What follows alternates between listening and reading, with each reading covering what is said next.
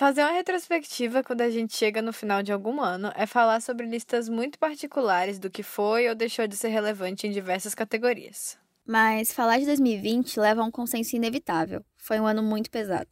A pandemia afetou o cotidiano do mundo inteiro e tudo teve que ser adaptado para essa realidade de distanciamento social. No campo da cultura, isso ficou muito evidente. Estreias, lançamentos, shows e eventos dos mais variados tipos tiveram que ser adiados, cancelados ou completamente reformulados para novos formatos. Muita coisa esperada não aconteceu, mas muita coisa que não era esperada aconteceu. Como todo ano, novos fenômenos surgiram pela internet. Tivemos produções muito comentadas nas redes sociais e tem quem opine que foi um dos melhores anos para a música nos últimos tempos. E para o último episódio do ano, a gente quer justamente falar do que marcou a cultura em 2020. Eu sou a Vani. Eu sou a Gabi. E eu sou a Gabs. No episódio de hoje, a gente vai fazer uma retrospectiva e falar sobre o que rolou na cultura em 2020.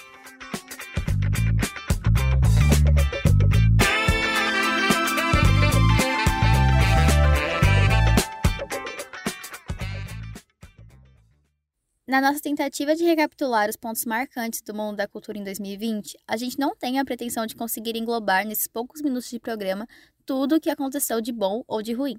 A ideia é fazer um apanhado das coisas que aparecem mais forte na nossa mente quando pensamos nesse recorte, principalmente em TV, cinema e música. Então, não são escolhas completamente subjetivas, mas acaba sendo uma seleção muito nossa. É, e a gente adora esse tipo de conteúdo de retrospectiva. Vai ser um resumão misturado com as nossas usuais indicações. Em linhas gerais, 2020 foi o ano em que vários shows, festivais e eventos super aguardados deram lugar a lives e afins. A emoção não foi nem de longe a mesma, mas a gente se contentou com o que tinha. Foi o ano em que grandes estreias foram sendo adiadas, adiadas, até suas exibições serem restringidas aos streamings. Teve também a volta dos cinemas drive-in e a estreia do Disney Plus. E na música, os anos 80 voltaram a ser inspiração, a Taylor Swift voltou a ser camponesa, as musiquinhas do TikTok bombaram e o Grammy mais uma vez mostrou que não vale todo o hype. Muita coisa para lembrar e eu tenho certeza que a gente vai acabar esquecendo de alguma coisa importante.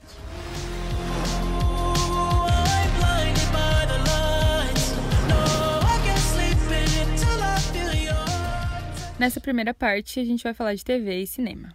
O ano de 2020 começou em clima de comemoração para os cinéfilos. Parece que faz muito tempo, mas foi em 9 de fevereiro que o filme sul-coreano Parasita levou o Oscar de melhor filme. O Oscar está entre as grandes premiações que todo ano mostram que, por mais que tentem incluir maior diversidade entre seus indicados e premiados, normalmente falham. Ter um filme estrangeiro como vencedor da categoria principal foi bem importante. Além disso, o Bong Joon-ho levou também o prêmio de melhor diretor. Eu, pessoalmente, não concordo tanto com essa premiação, mas o fato é que foi um acontecimento bem marcante. Mas falando das estreias que eram tão aguardadas, alguns dos títulos adiados foram Velozes Furiosos 9 e Um Lugar Silencioso, parte 2. Um adiamento que, inclusive, é a minha maior frustração pessoal é do filme solo da Viúva Negra. E não foi só esse, mas todo o calendário da Marvel que teve que ser reformulado para os próximos anos. Como resultado, 2020 é o primeiro ano sem filmes do estúdio desde 2009. Outros filmes acabaram optando por sair apenas via streaming. É o caso do live action de outra heroína que eu pessoalmente gosto muito também, que é Mulan. Depois de vários adiamentos, o filme foi lançado junto com o Disney Plus em novembro. A chegada da plataforma estava sendo aguardada há bastante tempo. Fora todo o catálogo da Disney, Marvel, Star Wars, Pixar e mais, algumas produções foram destaque. Em primeiro lugar, o musical Hamilton. Além disso, também teve o álbum visual da Beyoncé, Black King. Um terceiro destaque foi a parceria que a Taylor Swift fez com a plataforma para lançar um documentário sobre o seu novo álbum.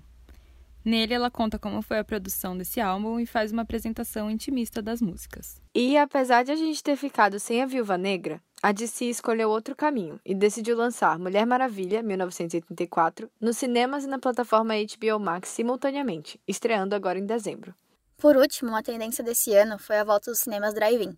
Com as salas de cinema fechadas durante meses, essa foi a alternativa para aqueles que tinham um carro e quisessem curtir a experiência. Eu fui em alguns e eu devo admitir que se você ficar no banco de trás você não assiste nada, mas no banco da frente a experiência vale a pena. Já na televisão, um destaque que inclusive foi tema de um episódio anterior do Que Rolou é a popularidade dos realities, principalmente do Big Brother. Além disso, as novelas brasileiras que estavam ainda sendo gravadas foram interrompidas e substituídas por reprises. É o caso de Amor de Mãe, que agora só retorna para continuação em março de 2021, infelizmente. Quanto aos seriados, The Crown da Netflix chegou na sua quarta temporada e foi bastante comentada. A série finalmente chegou na parte da história da realeza britânica em que a princesa Diana aparece. Outros lançamentos na Netflix foram bastante esperados e comentados. Lá no começo do ano, teve a segunda temporada de Sex Education e a quarta de La Casa de Papel. Mas ao longo do ano, várias outras séries fizeram bastante sucesso, como Eu Nunca, Emily em Paris e O Gambito da Rainha. Dessas que foram citadas, a minha preferida foi Eu Nunca, mas as que não estão na lista, eu gostei muito da última temporada de Elite. Eu, pessoalmente, preciso admitir que passei uma boa parte do ano reassistindo Grey's Anatomy, mas desses lançamentos eu gostei bastante da segunda temporada de Sex Education e também de uma bem recente da Netflix que foi Dash Lily. Uma das minhas preferidas, com certeza, foi o Gambito da Rainha. Eu fiquei com muita vontade de aprender a jogar xadrez, inclusive. E uma segunda foi Normal People, que não é da Netflix, ela é da, do Hulu, se eu não me engano. E ela é a adaptação de um livro de mesmo título, da Sally Rooney. E é uma série muito legal, muito bem feita. A fotografia é maravilhosa. Vale a pena assistir. Men are gonna come along and want to teach you things. Doesn't make them any smarter. Já na música, uma tendência marcante foi a volta dos anos 80, obra principalmente da Dua Lipa com o futurismo nostálgico de Future Nostalgia e do The Weeknd com After Hours.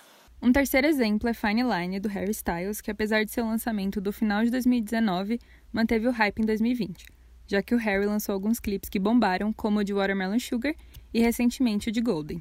O álbum tem essa inspiração nos anos 80, mas também nos anos 70. Voltando ao The Weeknd, mesmo com um álbum de alta qualidade que inclui Blind Lights, single que está entre as músicas mais escutadas do ano, o canadense ficou de fora das indicações do Grammy. O assunto foi bastante comentado nas últimas semanas e levantou um debate antigo que acusa a premiação de racismo. O cantor se manifestou nas redes, chamando o Grammy de corrupto. Vocês devem transparência a mim, aos meus fãs e à indústria, ele disse. Outros artistas apoiaram The Weeknd, como Elton John e Drake. Ainda sobre o Grammy, Justin Bieber causou uma polêmica ao ser indicado em diversas categorias por um álbum que talvez nem merecesse tanto assim. O artista ressurgiu das cinzas esse ano com o álbum Changes e eu confesso que, mesmo sendo fã, ele não merecia tanto essas indicações ao Grammy. Eu pessoalmente fiquei bastante chateada ao ver que ele foi indicado na categoria de R&B, que é um tipo de música tradicionalmente feito por pessoas negras. Para além da tendência oitentista, 2020 ficou marcado também pelo surto da Taylor Swift. A cantora mudou um pouco o tipo de música que ela vinha fazendo e foi do pop animado de Lover para uma tendência um pouco mais alternativa, meio folk. E no meio do caminho ela desenvolveu novas parcerias, por exemplo, com The National e com Bon Iver. Ela também focou nas composições mais sentimentais e melancólicas do começo da carreira. E como resultado disso tudo, saíram dois álbuns surpresas. Folklore saiu em julho e o seu irmão Evermore foi lançado há pouco tempo, agora em dezembro. Os discos fizeram barulho entre os fãs da cantora, ao mostrar uma Taylor de volta às suas raízes rurais, mais vulnerável que nunca em suas composições, que é o que marca sua singularidade. Eu e a Gabi temos lugar de fala aqui e podemos atestar que essa dupla de álbuns foi um presente para os fãs da Taylor. É, eu pessoalmente gosto muito desse tipo de composição dela, mais lentinha e mais vulnerável, e esses álbuns para mim foram incríveis. Taylor Swift salvou 2020? Tá emocionada ao falar da Taylor. Outra cantora que arriscou mudar um pouco o estilo de música que estava fazendo é a Miley Cyrus.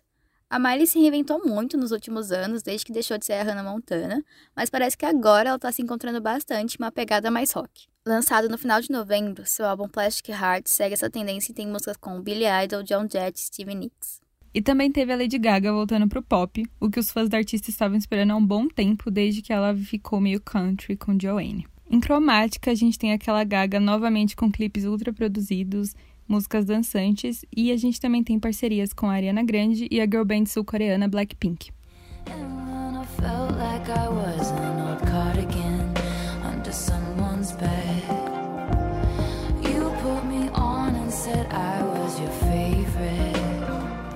No Brasil, uma coisa que deu para notar foi que a escassez de rolês, ou a tentativa de escassez, não inibiu os funkeiros de plantão o gênero continuou fazendo sucesso pela internet e nas paradas. É, acho que isso mostra que o funk é um gênero que de fato faz parte do cotidiano de muitos brasileiros e tá muito além de músicas que estouram rápido e só servem para dançar nas festas. Sim, por mais que eu tenha deixado o gênero bem de lado esse ano, porque realmente costumo ouvir mais em festas e afins, ainda assim deu para acompanhar um lançamento ou outro, especialmente os que ficaram famosos com as dancinhas e desafios do TikTok. Alguns exemplos que fizeram bastante sucesso são Narrava Tomatapão e O Juliana, as duas de MC Niak. Elas também mostram uma certa tendência eletrônica no funk, já que investem em ritmos mais rápidos e batidas bem evidentes dos sintetizadores. E falando em TikTok, é impossível dizer que a rede social não teve influência na cultura esse ano. O hype dos vídeos engraçados e curtinhos foi um grande responsável por manter, recuperar ou lançar produtos culturais do imaginário popular. Tem várias músicas que a gente ouve bastante nos vídeos e que fizeram tanto sucesso que foram até indicadas ao Grammy, como Say Soul da Doja Cat. É até difícil entender o que vem antes, o sucesso da música ou a presença dela no TikTok. Sim, e querendo ou não, as coisas que a gente fica vendo nos vídeos ficam na nossa cabeça. Eu nem tenho TikTok, mas às vezes fico olhando Reels do Insta e depois, quando vejo, tô cantarolando músicas que eu nem tenho costume de ouvir, como Baby, do Justin Bieber, ou App, da Cardi B. Mas, sinceramente, a melhor parte dessa tendência de desafios e afins foi a Vani fazendo desafio de make no Insta. Ô, Juliana, o que tu de mim? Já falei que eu passo rodinho, Tá caio em qualquer papinho. Ô, Juliana, o que tu quer de mim? Que fique claro que foi no Instagram e não no TikTok. Mas eu acho que pra fechar a gente pode falar o que a gente mais gostou do mundo da cultura esse ano. A minha parte favorita foi o comeback de RBD que eu já citei em episódios anteriores. Eu não vou ficar exaltando de novo a Taylor Swift, porque a gente já gastou muitas linhas desse roteiro falando dela, então eu vou acrescentar outras duas coisas desse ano que eu gostei muito. A primeira é o álbum Heartbreak Weather, do Niall Horan, que era do One Direction, e para quem é órfão de One Direction, assim como eu, vai gostar bastante desse álbum, porque é a mesma vibe. E a segunda coisa, pra alegria da Vani, é a música do Justin Bieber com o Shawn Mendes, que chama Monster.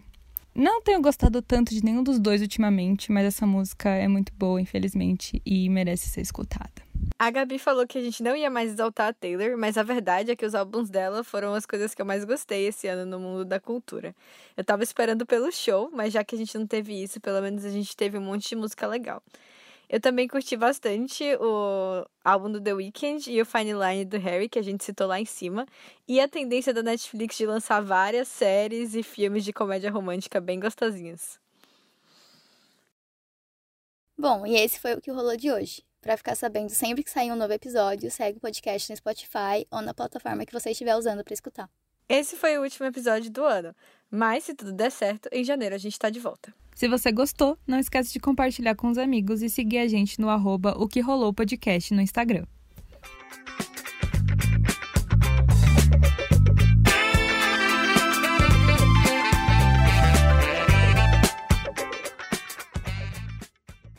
É Gambito, não é Gambito? Minha, você deveria ter falado mais animada. Você falou meio morta, sabe? Tipo, parece que você não gosta.